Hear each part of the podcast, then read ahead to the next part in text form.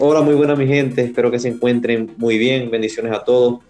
En este nuevo episodio quisimos hablar sobre un tema tendencia, ya sabemos que el año 2020 ha sido el año de las noticias tendencia y Chile no es la, excepción.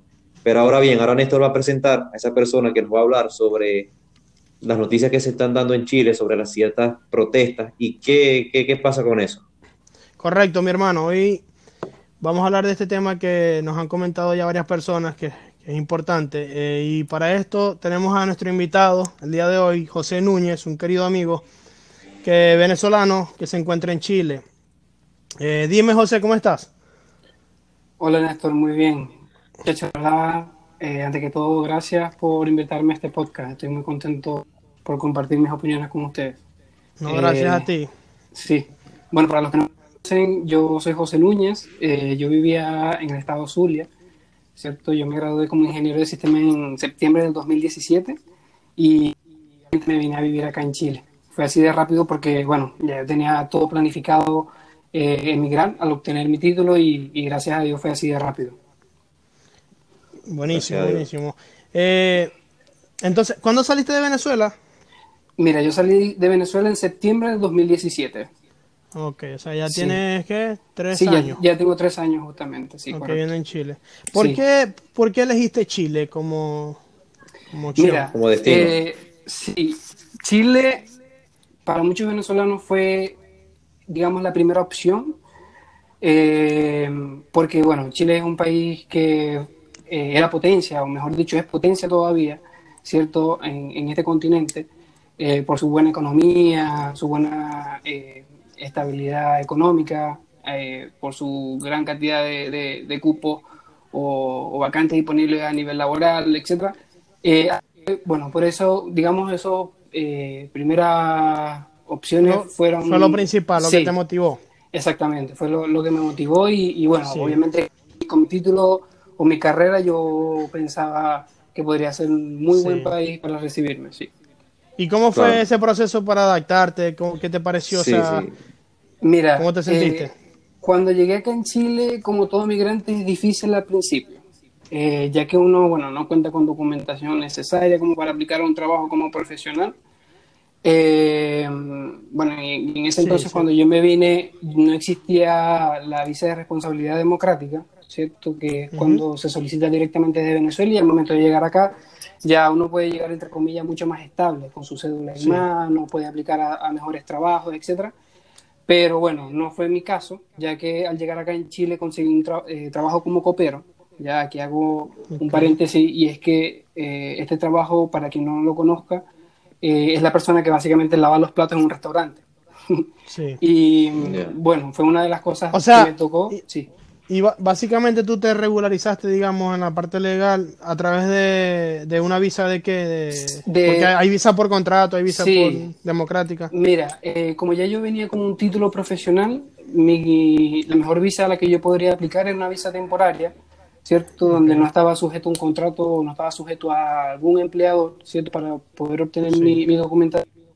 Eh, pero sí fue necesario yo empezar con un trabajo, no sé, eh, como este, como copero, para poder solicitar un- una oferta o un contrato y con este contrato yo poder aplicar a, un- a una visa temporal junto con mi título. Así que Sí. fue un poco mm, más fácil, mejor dicho. Ok.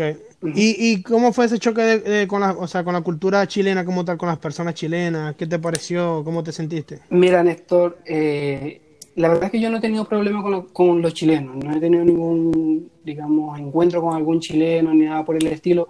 Eh, a lo mejor los chilenos sí tienen mucho más libertad en otros temas, por ejemplo, eh, eh, el tema de, de la marihuana, que quizás es un tema un poco chocante para nosotros los venezolanos porque como que no estamos muy a- acostumbrados a eso. Pero, pero la verdad es que no he tenido ningún problema con eso, porque nunca se me ha presentado, digamos, eh, eh, algún, alguna persona a ofrecerme este tipo de cosas. Así que mientras que eso no suceda, yo creo que todo bien. Sí. José, eh, correcto. Entonces me dijiste que con, con el tema de tu profesión, por eso Sí. también elegiste Chile. Entonces, ¿cuál es tu trabajo actual allá en Chile? Actualmente ya estoy trabajando como profesional, estoy trabajando como eh, eh, ingeniero de sistemas como tal, dentro de una empresa de tecnología, así que ya estoy mucho más estable, incluso eh, con esta nueva estabilidad que tengo, que no fue, digamos, fácil adquirirla, eh, porque todo tiene su trabajo.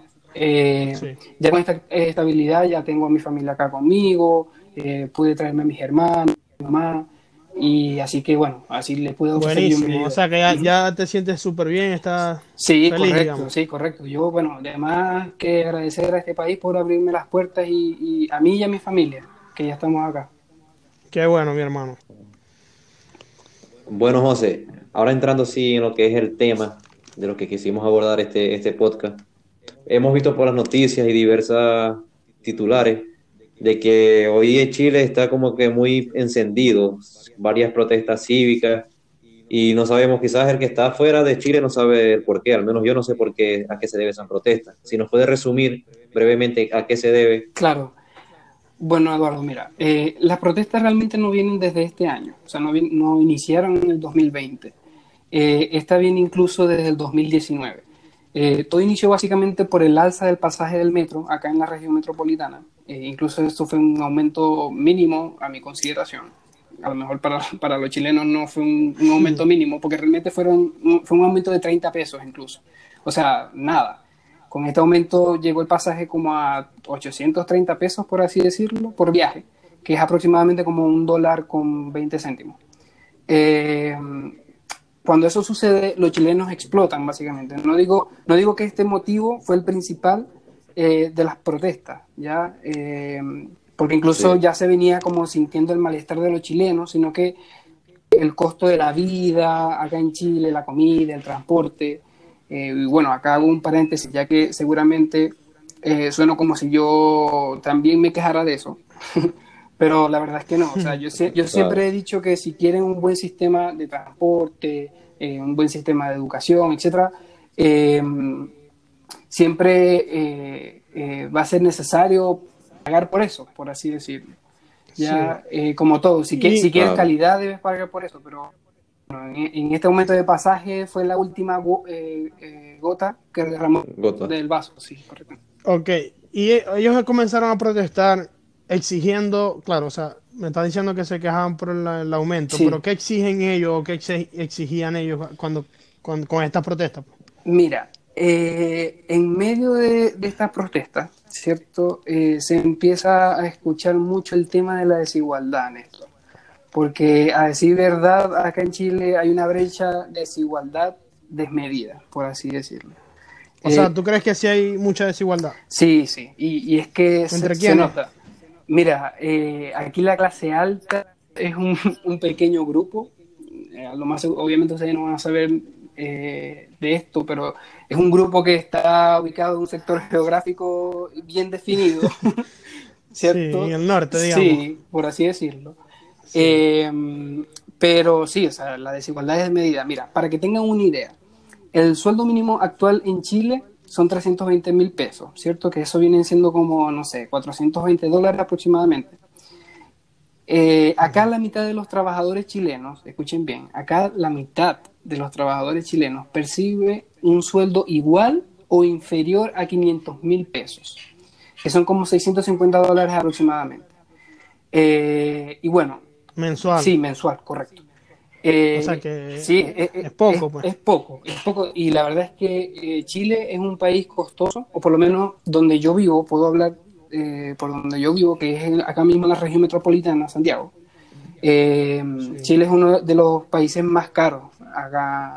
Bueno, yo, yo he leído, no sé si, no sé qué verdad será, ¿no? Yo he leído que Santiago es la ciudad más cara de Latinoamérica. Correcto, correcto. Y, incluso, mira, si tú como ciudadano no ganas eh, por lo menos, no sé, un poco más de un millón de pesos, podrías vivir mal acá en Chile. ¿Entiendes? Porque mal en el sentido de que, bueno, si tú no tienes una casa, sino que tienes que pagar arriendo, agua, luz, transporte, o, si tienes un auto eh, gasolina, eh, no te alcanza, no te alcanza, en serio. O sea, hay mucha desigualdad social. Sí, de verdad que sí, sí lo hay. O sea, la, riqueza, eh, mira, yo, yo te estoy hablando, ¿cierto? Como, como un extranjero que ve el panorama a, lo macro, ¿ya? sí. Porque a lo mejor los chilenos a lo mejor no, es así. Los chilenos tienen mucha más experiencia en todos estos temas. Pero desde que estoy acá, que, que, ya son tres años, se puede, se puede ver y se siente, ¿cierto?, la, la desigualdad eh, y que la riqueza está concentrada en un pequeño grupo de, de, de la sociedad chilena. Ahora analizando yo bien un poco todo esto, me hablas de desigualdad. ¿A qué se debe esa desigualdad? ¿Acaso en Chile es difícil, no sé, que alguien emprenda un negocio o no hay educación en la población? Porque, por ejemplo, si más, para tener un claro ejemplo, en, una, un país que haya acceso a la educación, las personas como que son más cultas y tienen otro tipo de pensar. Pero ¿cómo es ese, por qué crees que hay ese tipo de desigualdad? ¿A qué se debe? Eh, Eduardo, mira, la desigualdad podría venir o provenir de, de, de muchas áreas o muchos sectores. Ya, por ejemplo, acá que tocaste el tema de la educación, eh, acá la educación es costosa, muy costosa, por lo que se podría traducir a que muchos chilenos de la clase media baja eh, no podrían tener acceso a la educación. Eh, no digo que la, la, educación debería ser gratuita acá en Chile, pero sí por lo menos de, debería claro. ser un poco más accesible para los chilenos. Así que yo creo que eh, en gran parte, ¿cierto? El tema de educación es un, es un factor que, que, que, influye mucho en el tema de, la, de esta brecha de la desigualdad y el tema de las clases sociales. Por ejemplo, sí. eh, para las personas que sí tienen las posibilidades, podrían estudiar en las mejores universidades chilenas eh, ser grandes profesionales, obviamente, adquirir grandes empleos eh, y bueno, eso se traduce obviamente en que siempre va a estar como bien definido o, o, o bien, digamos, eh, sí, bien definido, sí, bien limitado, limitado. ¿cierto? Ese, ese grupo de personas que puede acceder o no a la educación. Sí, o sea, como que existe mucho elitismo en Chile. Efectivamente. Mira, sí. este, acá eh, lo que rige es el capitalismo y no es que esté en contra, ¿cierto? Pero... Eh, Vos me decís que ella rige el capitalismo, pero Piñera, que es el presidente sí. actual, y la anterior que fue Michelle, Michelle Bachelet, sí, Bachelet. Bachelet. Bachelet. Cuando ellos se lanzaron a su campaña, ellos decían ser, o sea, bueno, sí. Michelle abiertamente de izquierda y Piñera también dijo ser centro izquierda, o sea, socialista, digamos. Entonces, ¿vos creéis que exista un capitalismo disfrazado de socialismo? Yo sí creo. Yo sí creo. O sea, como que... El, yo, creo, el, yo, creo, sí, yo, creo, que el, el, capitalismo acá se disfraza de socialismo para poder obtener el poder acá en Chile, o sea, obtener votos. Para obtener los votos. Sí, porque fíjate que ajá, en Chile también creo que trabajan con la cuestión del voto directo, voto popular, uh -huh. que quien consiga más votos es el que, el que gana la, la presidencia, etcétera. Y, y claro, las ideas en Chile, las ideas capitalistas o ideas de derecha no son populares. Allá quien llegue y diga yo soy de derecha, yo soy capitalista, va a perder. Porque en Chile hay como un resentimiento, un resentimiento. social con el capitalismo y con la derecha Correcto. desde la dictadura. Exactamente. ¿no? Que... Entonces, eso, eso sí es verdad. Y yo cuando, yo cuando estuve allá, yo lo sentí como que existe ese país es capitalista, o sea, tiene, impulsa ideas capitalistas, trabaja ca como, como, un país capitalista. Un país capitalista sí. Pero cuando los políticos hablan, ellos no dicen ser capitalistas, sino de centro izquierda o de izquierda, o sea, socialistas. Pero si te pones a ver, la educación, no hay educación gratuita y la educación es bastante sí, cara. Correcto. Porque incluso la, uni la universidad, incluso la, la, más pública que digamos, que es la Universidad de Chile, igual es muy costoso correcto, estudiar ahí. La salud también es muy costosa. Si quieres tener por lo menos buena salud, es muy, muy costosa, según entiendo. No sé qué me dices sí, tú de eso. Sí, bueno, acá eh, también está el tema de, de, de la salud. Eh, no cualquiera también puede acceder a, a, a, un sistema de salud gratuito, por ejemplo. Acá el sistema de salud uh -huh. para, las personas con, con, digamos, ingresos bajos, ¿cierto? Eh, hay hospitales y todo el tema, pero no, no, digamos, no da la gratuidad por completo, por así decirlo. Ojo, y aquí también vuelvo a hacer un paréntesis, no, yo como extranjero, y bueno, que vengo de Venezuela, no quiero decir que eh, todos los países tienen que tener algún, eh, algún sector, digamos, eh, de forma gratuita. Por ejemplo, el, sector de, educación o el sector de salud debe ser gratuito. No. Eh, porque bueno, ya nosotros venimos de un país que, que tuvo ese sistema y mira cómo está. Así que, pero sí considero que podría, por lo menos con este poder económico que tiene Chile, sí podría eh, beneficiar un poco más a, a, los chilenos. Y ahí sí, sí yo los apoyo a ellos. Eh, el tema del sistema de pensiones, Néstor, creo que es un tema también... Eh, que son las AFP. Sí, correcto. bueno. ¿Qué significa AFP? AFP acá son las administradoras de fondos de pensiones. bueno, muchachos, o sea, básicamente ustedes más que ellos saben que en Venezuela el tema de pensiones como que no era un tema del día a día, o no sé, el, el sistema de pensiones en Venezuela fue bueno en los tiempos aquellos, o en, los tiempos, no sé, de nuestros padres o de nuestros abuelos. ¿ya? Y esto lo digo porque eh, yo del sistema de pensiones no sé mucho, de verdad. Eh, incluso este tema no, no, no, me interesa mucho, pero acá en Chile, el sistema de pensiones que se llama AFP, ¿cierto? Eh, en palabras simples, son instituciones financieras privadas que se encargan de administrar los fondos de cuentas individuales.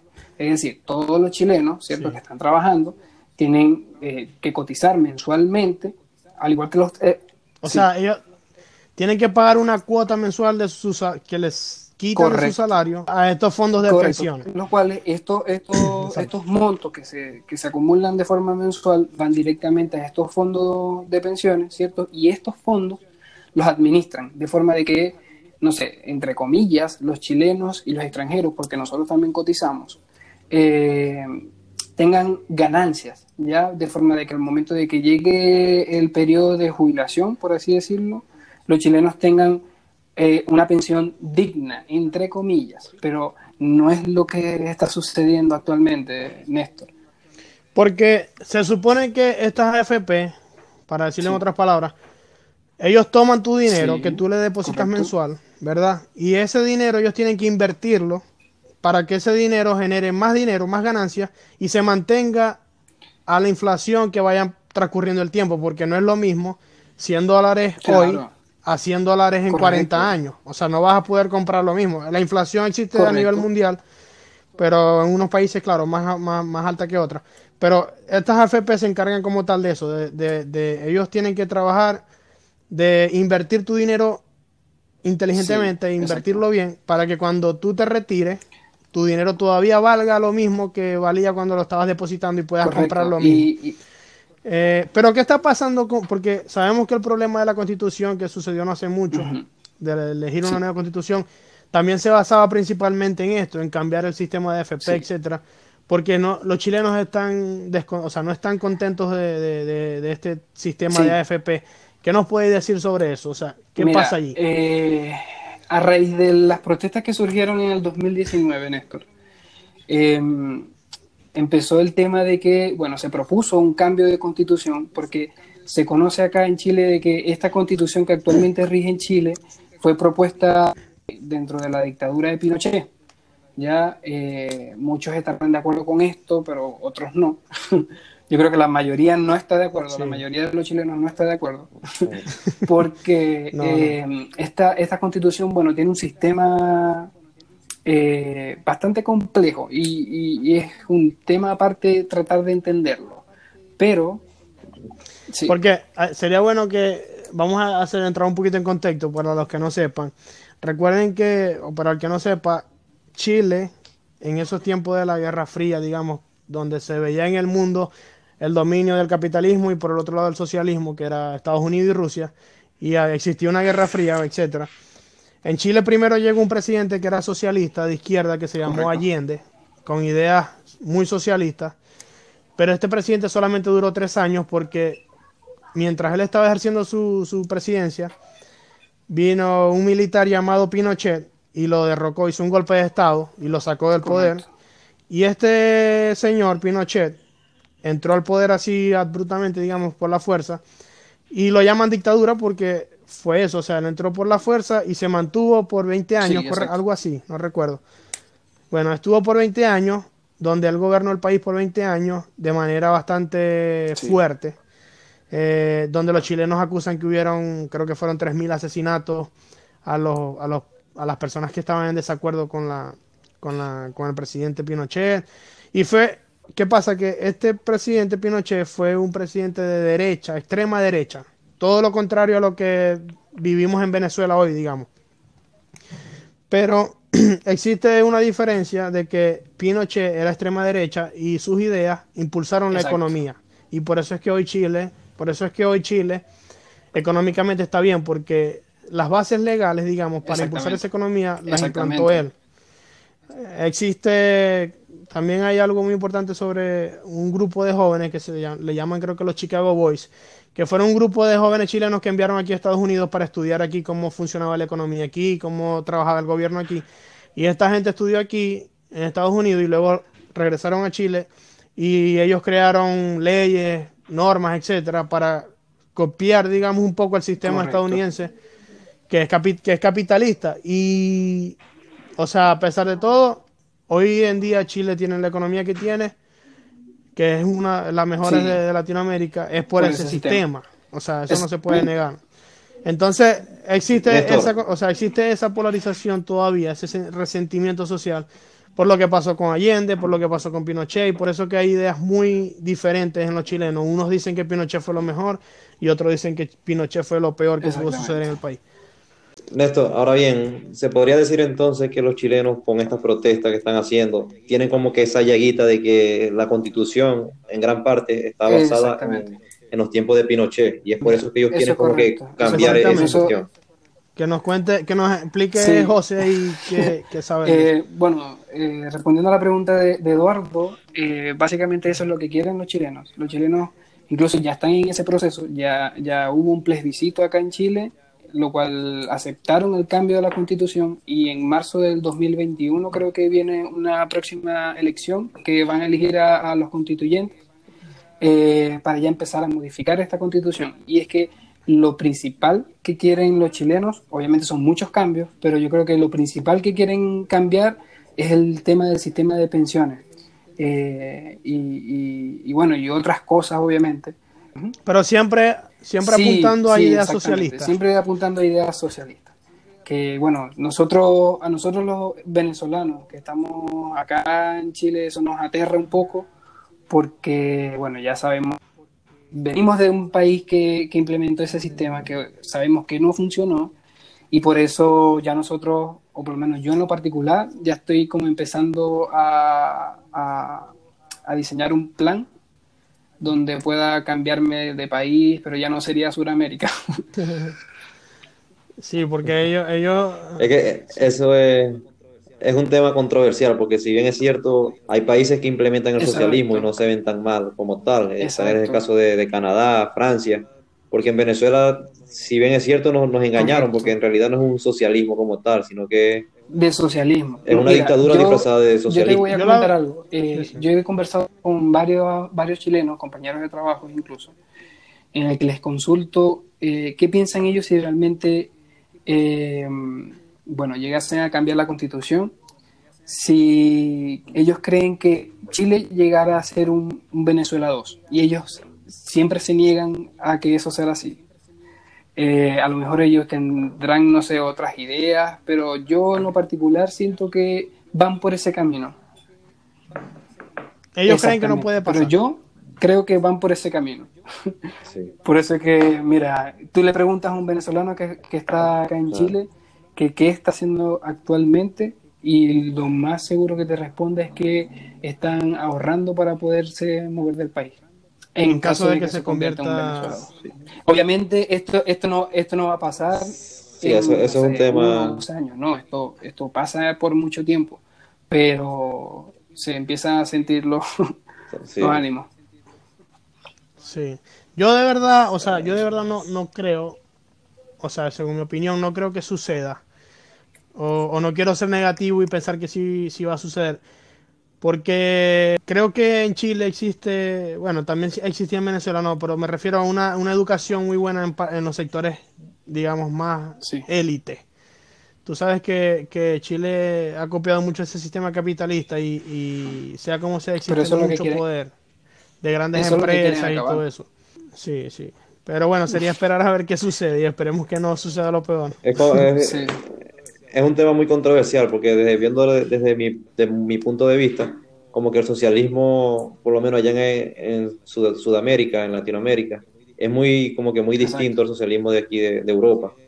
Porque si bien es cierto, por lo que puedo notar yo, los, como quien dice, los socialistas, entre comillas, en Latinoamérica, como que se ocultan las cosas entre ellos y pareciera que en sí, como que las raíces no fueran socialistas en sí, sino que como un populismo disfrazado de socialismo. Tal vez el caso de Bolivia con Evo Morales o el caso de Argentina y ahora el caso de, Chile que se quiere como que implementar esa eso, base. es un tema bastante amplio, ¿verdad? Y, bastante que se podría estudiar un día, porque si nosotros nos ponemos a analizar, según mi opinión, el socialismo no existe. el socialismo simplemente es una idea que se creó hace muchos años, pero pero en realidad en ningún país del mundo existe como tal, o sea, ha implementado como tal un socialismo, porque el socialismo es una vía al comunismo, pero las bases de, para que eso exista no existen ni siquiera en Venezuela que dicen que es socialista, o sea, en Venezuela no hay un socialismo, eso es una idea que nos venden porque es popular, porque mueve a las masas, y a, a, los países que más afecta es a los países como esto, como lo de nosotros, que el voto es popular, o sea, el voto es directo,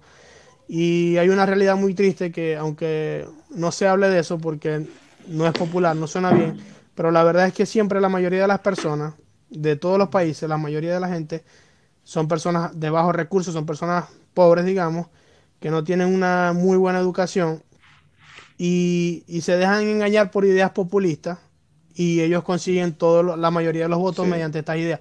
Entonces yo más bien diría que todas estas políticas, más que socialistas, son populistas.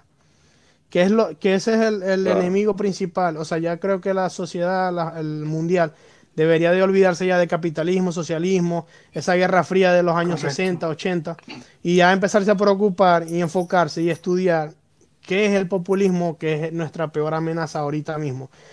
Eh, y bueno, eso, eso es lo que yo creo, mi opinión, ¿no? Hay mucha gente que no, no, no opina lo mismo y, cree que en verdad sí hay un socialismo, de que sí, que tal. Pero bueno, es un tema muy profundo. Pero José, entonces, claro, tú me dices que ese sería el peor escenario, ¿verdad? Eh, que suceda lo mismo que ha sucedido en Venezuela y que ya nosotros como venezolanos sabemos lo que puede pasar y que lo ideal sería prepararnos, ¿verdad? Ante todos los casos. Pero, según tu sincera opinión, tu opinión personal, sincera, ¿qué crees tú cuál será el futuro ¿O cuál es tu proyección a futuro del país de Chile?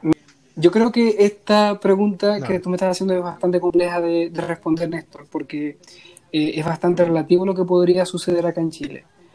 Pero según lo que se siente en el ambiente, según lo que está sucediendo actualmente en Chile, lo que están solicitando los chilenos, eh, el día tras día de las protestas, porque todavía siguen protestando, eh, no, no como en el 2019, pero aún siguen haciéndolo.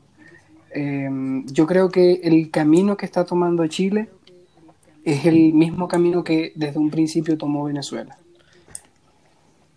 ¿Y cuál crees tú, entonces, cuál crees tú que sería la, solución de Chile? O sea, no es fácil pensar en esta respuesta, pero si tú fueses, digamos, no sé, el presidente, digamos, imaginemos, ¿cuál sería la solución para Chile, porque sabemos que este resentimiento social tampoco se va a acabar del día de la, noche a la mañana y sabemos que es algo que está muy profundo en el pueblo. Entonces, ¿cuál, ¿cuál sería la solución según tú a este problema? Mm, mira, yo creo que esto es un tema que deberían analizar muy bien los chilenos, porque nosotros como extranjeros debemos abrazar las opiniones y decisiones que ellos como ciudadanos toman para el futuro de su país, ¿no? Eh, y obviamente nosotros como extranjeros siempre tenemos que respetar el camino, el camino que ellos quieran seguir. Pero yo creo que más allá de cuál podría ser la solución para Chile, es que hay que tener cuidado con cuáles son las opciones que se les presentan. Entonces, eh, por ejemplo, si, si vemos al país petrolero como Venezuela, ¿cierto? De grandes, que tenía grandes recursos, cayó en la mentira del socialismo, eh, que realmente no sé si es, eso lo que buscan los chilenos, pero hay aires de que eso es lo que quieren. Yo creo que el gobierno que está actualmente eh, debería ponerse del lado más de los chilenos, de los chilenos de la clase media, y tratar de apuntar a rediseñar un sistema, bien sea de AFP, un sistema de educación, de salud, etcétera, que no lleve al país del todo al fracaso, ¿cierto? Pero que sí apoye a todos los chilenos que realmente están solicitando un cambio. ¿Ya? Sí. Sí, me parece, me parece muy, muy buena tu respuesta, de verdad. Y, y apuntar un poco más a la, ayuda social. No ser un, no irse por el socialismo o extrema izquierda, pero sí ayudar un poco más. Correcto, porque si bien es cierto, el gobierno, por ejemplo, el gobierno de, Piñera, que es el que está actualmente acá en Chile, eh, ha apuntado al crecimiento de las empresas, del sector económico, etcétera, pero ha descuidado muchas cosas. ¿Entiendes? Si bien es cierto, se han generado empleos y todo el tema, que bueno, por el tema de COVID también eh, eso como que ha disminuido un poco, pero eh, sí tiene en sus manos el poder de, cambiar muchas cosas. Sí, porque yo, yo creo que por lo menos eso es una realidad que existe, o sea, el descontento social, y que ellos quizás quieran tapar huequito por huequito, pero va a llegar un momento en que se va a desbordar todo el... Entonces es mejor ir buscándole la solución poco a poco para que se vayan calmando los ánimos o, digamos para que las personas vayan calmándose y, pueda haber una estabilidad, una paz. Sí, yo veo, yo veo esto, en, conclusión, yo veo todo esto como una gran oportunidad que le está dando el destino a Chile, por así decirlo, porque yo lo veo como que ya puede ser el, momento eh, ideal para que se pueda llegar a sanar esas heridas y poder tener un equilibrio. No está de más, ¿cierto? Eh, recomendarle a los chilenos que está bien que hagan un cambio o que, o que soliciten un cambio en Chile, pero que sepan también tomar eh, como, como ejemplo lo que sucedió en Venezuela para que a ellos no les suceda lo mismo que nos suceda a nosotros. Sí. Bueno, creo que, el tema ha estado bastante interesante, ¿no? Y, y sí, es un tema muy largo que podríamos debatir mucho. Y, quiero recalcar, aquí simplemente estamos dando nuestras opiniones, nuestra sincera opinión y compartiendo un tema que creemos que, les puede interesar y generar ese choque de opiniones.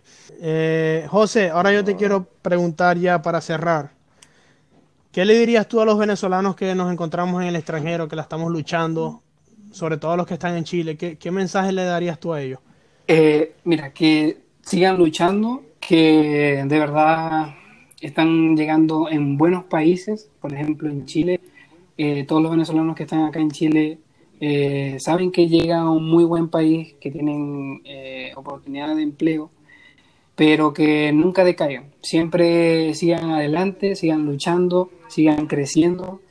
y ese, esa sería mi, mi, recomendación para todos los, los venezolanos. Buenísimo, buenísimo. Dímelo, Evo. Muy bien. Bueno, mi gente, un placer que nos hayan escuchado hasta el final, a los que les gustó el tema, seguramente a algunos no les gusta y escucharon dos minutitos, ah, no, no me gusta la política, pau, se salieron. Pero yo sé que hay gente que sí le gusta la, cuestión. Entonces, muchas gracias a los que nos acompañaron. Y como dice el dicho, guerra avisada no mata soldados. Los, que, los chilenos que están en, perdón, los venezolanos que están en Chile, por si acaso vayan apostillando, a resguardarse sus dolaritos y ya saben, ya saben la ya, ya, en eso tienen experiencia. Sí, sí, bueno. Ya todo está dicho. De verdad que muchas gracias por escucharnos. Espero que les haya gustado el episodio. Eh, creemos que es un tema muy interesante para compartir. Por favor, compartan a quien creen que les gusta, a quien creen que les interesa el tema, compartan y coméntenos sus opiniones, sus comentarios eh, para saber qué creen ustedes de esto. Muchas gracias por estar aquí con nosotros. Y bueno, bendiciones, muchos éxitos. Que Dios me los cuide. Hasta el próximo episodio. Hasta la próxima.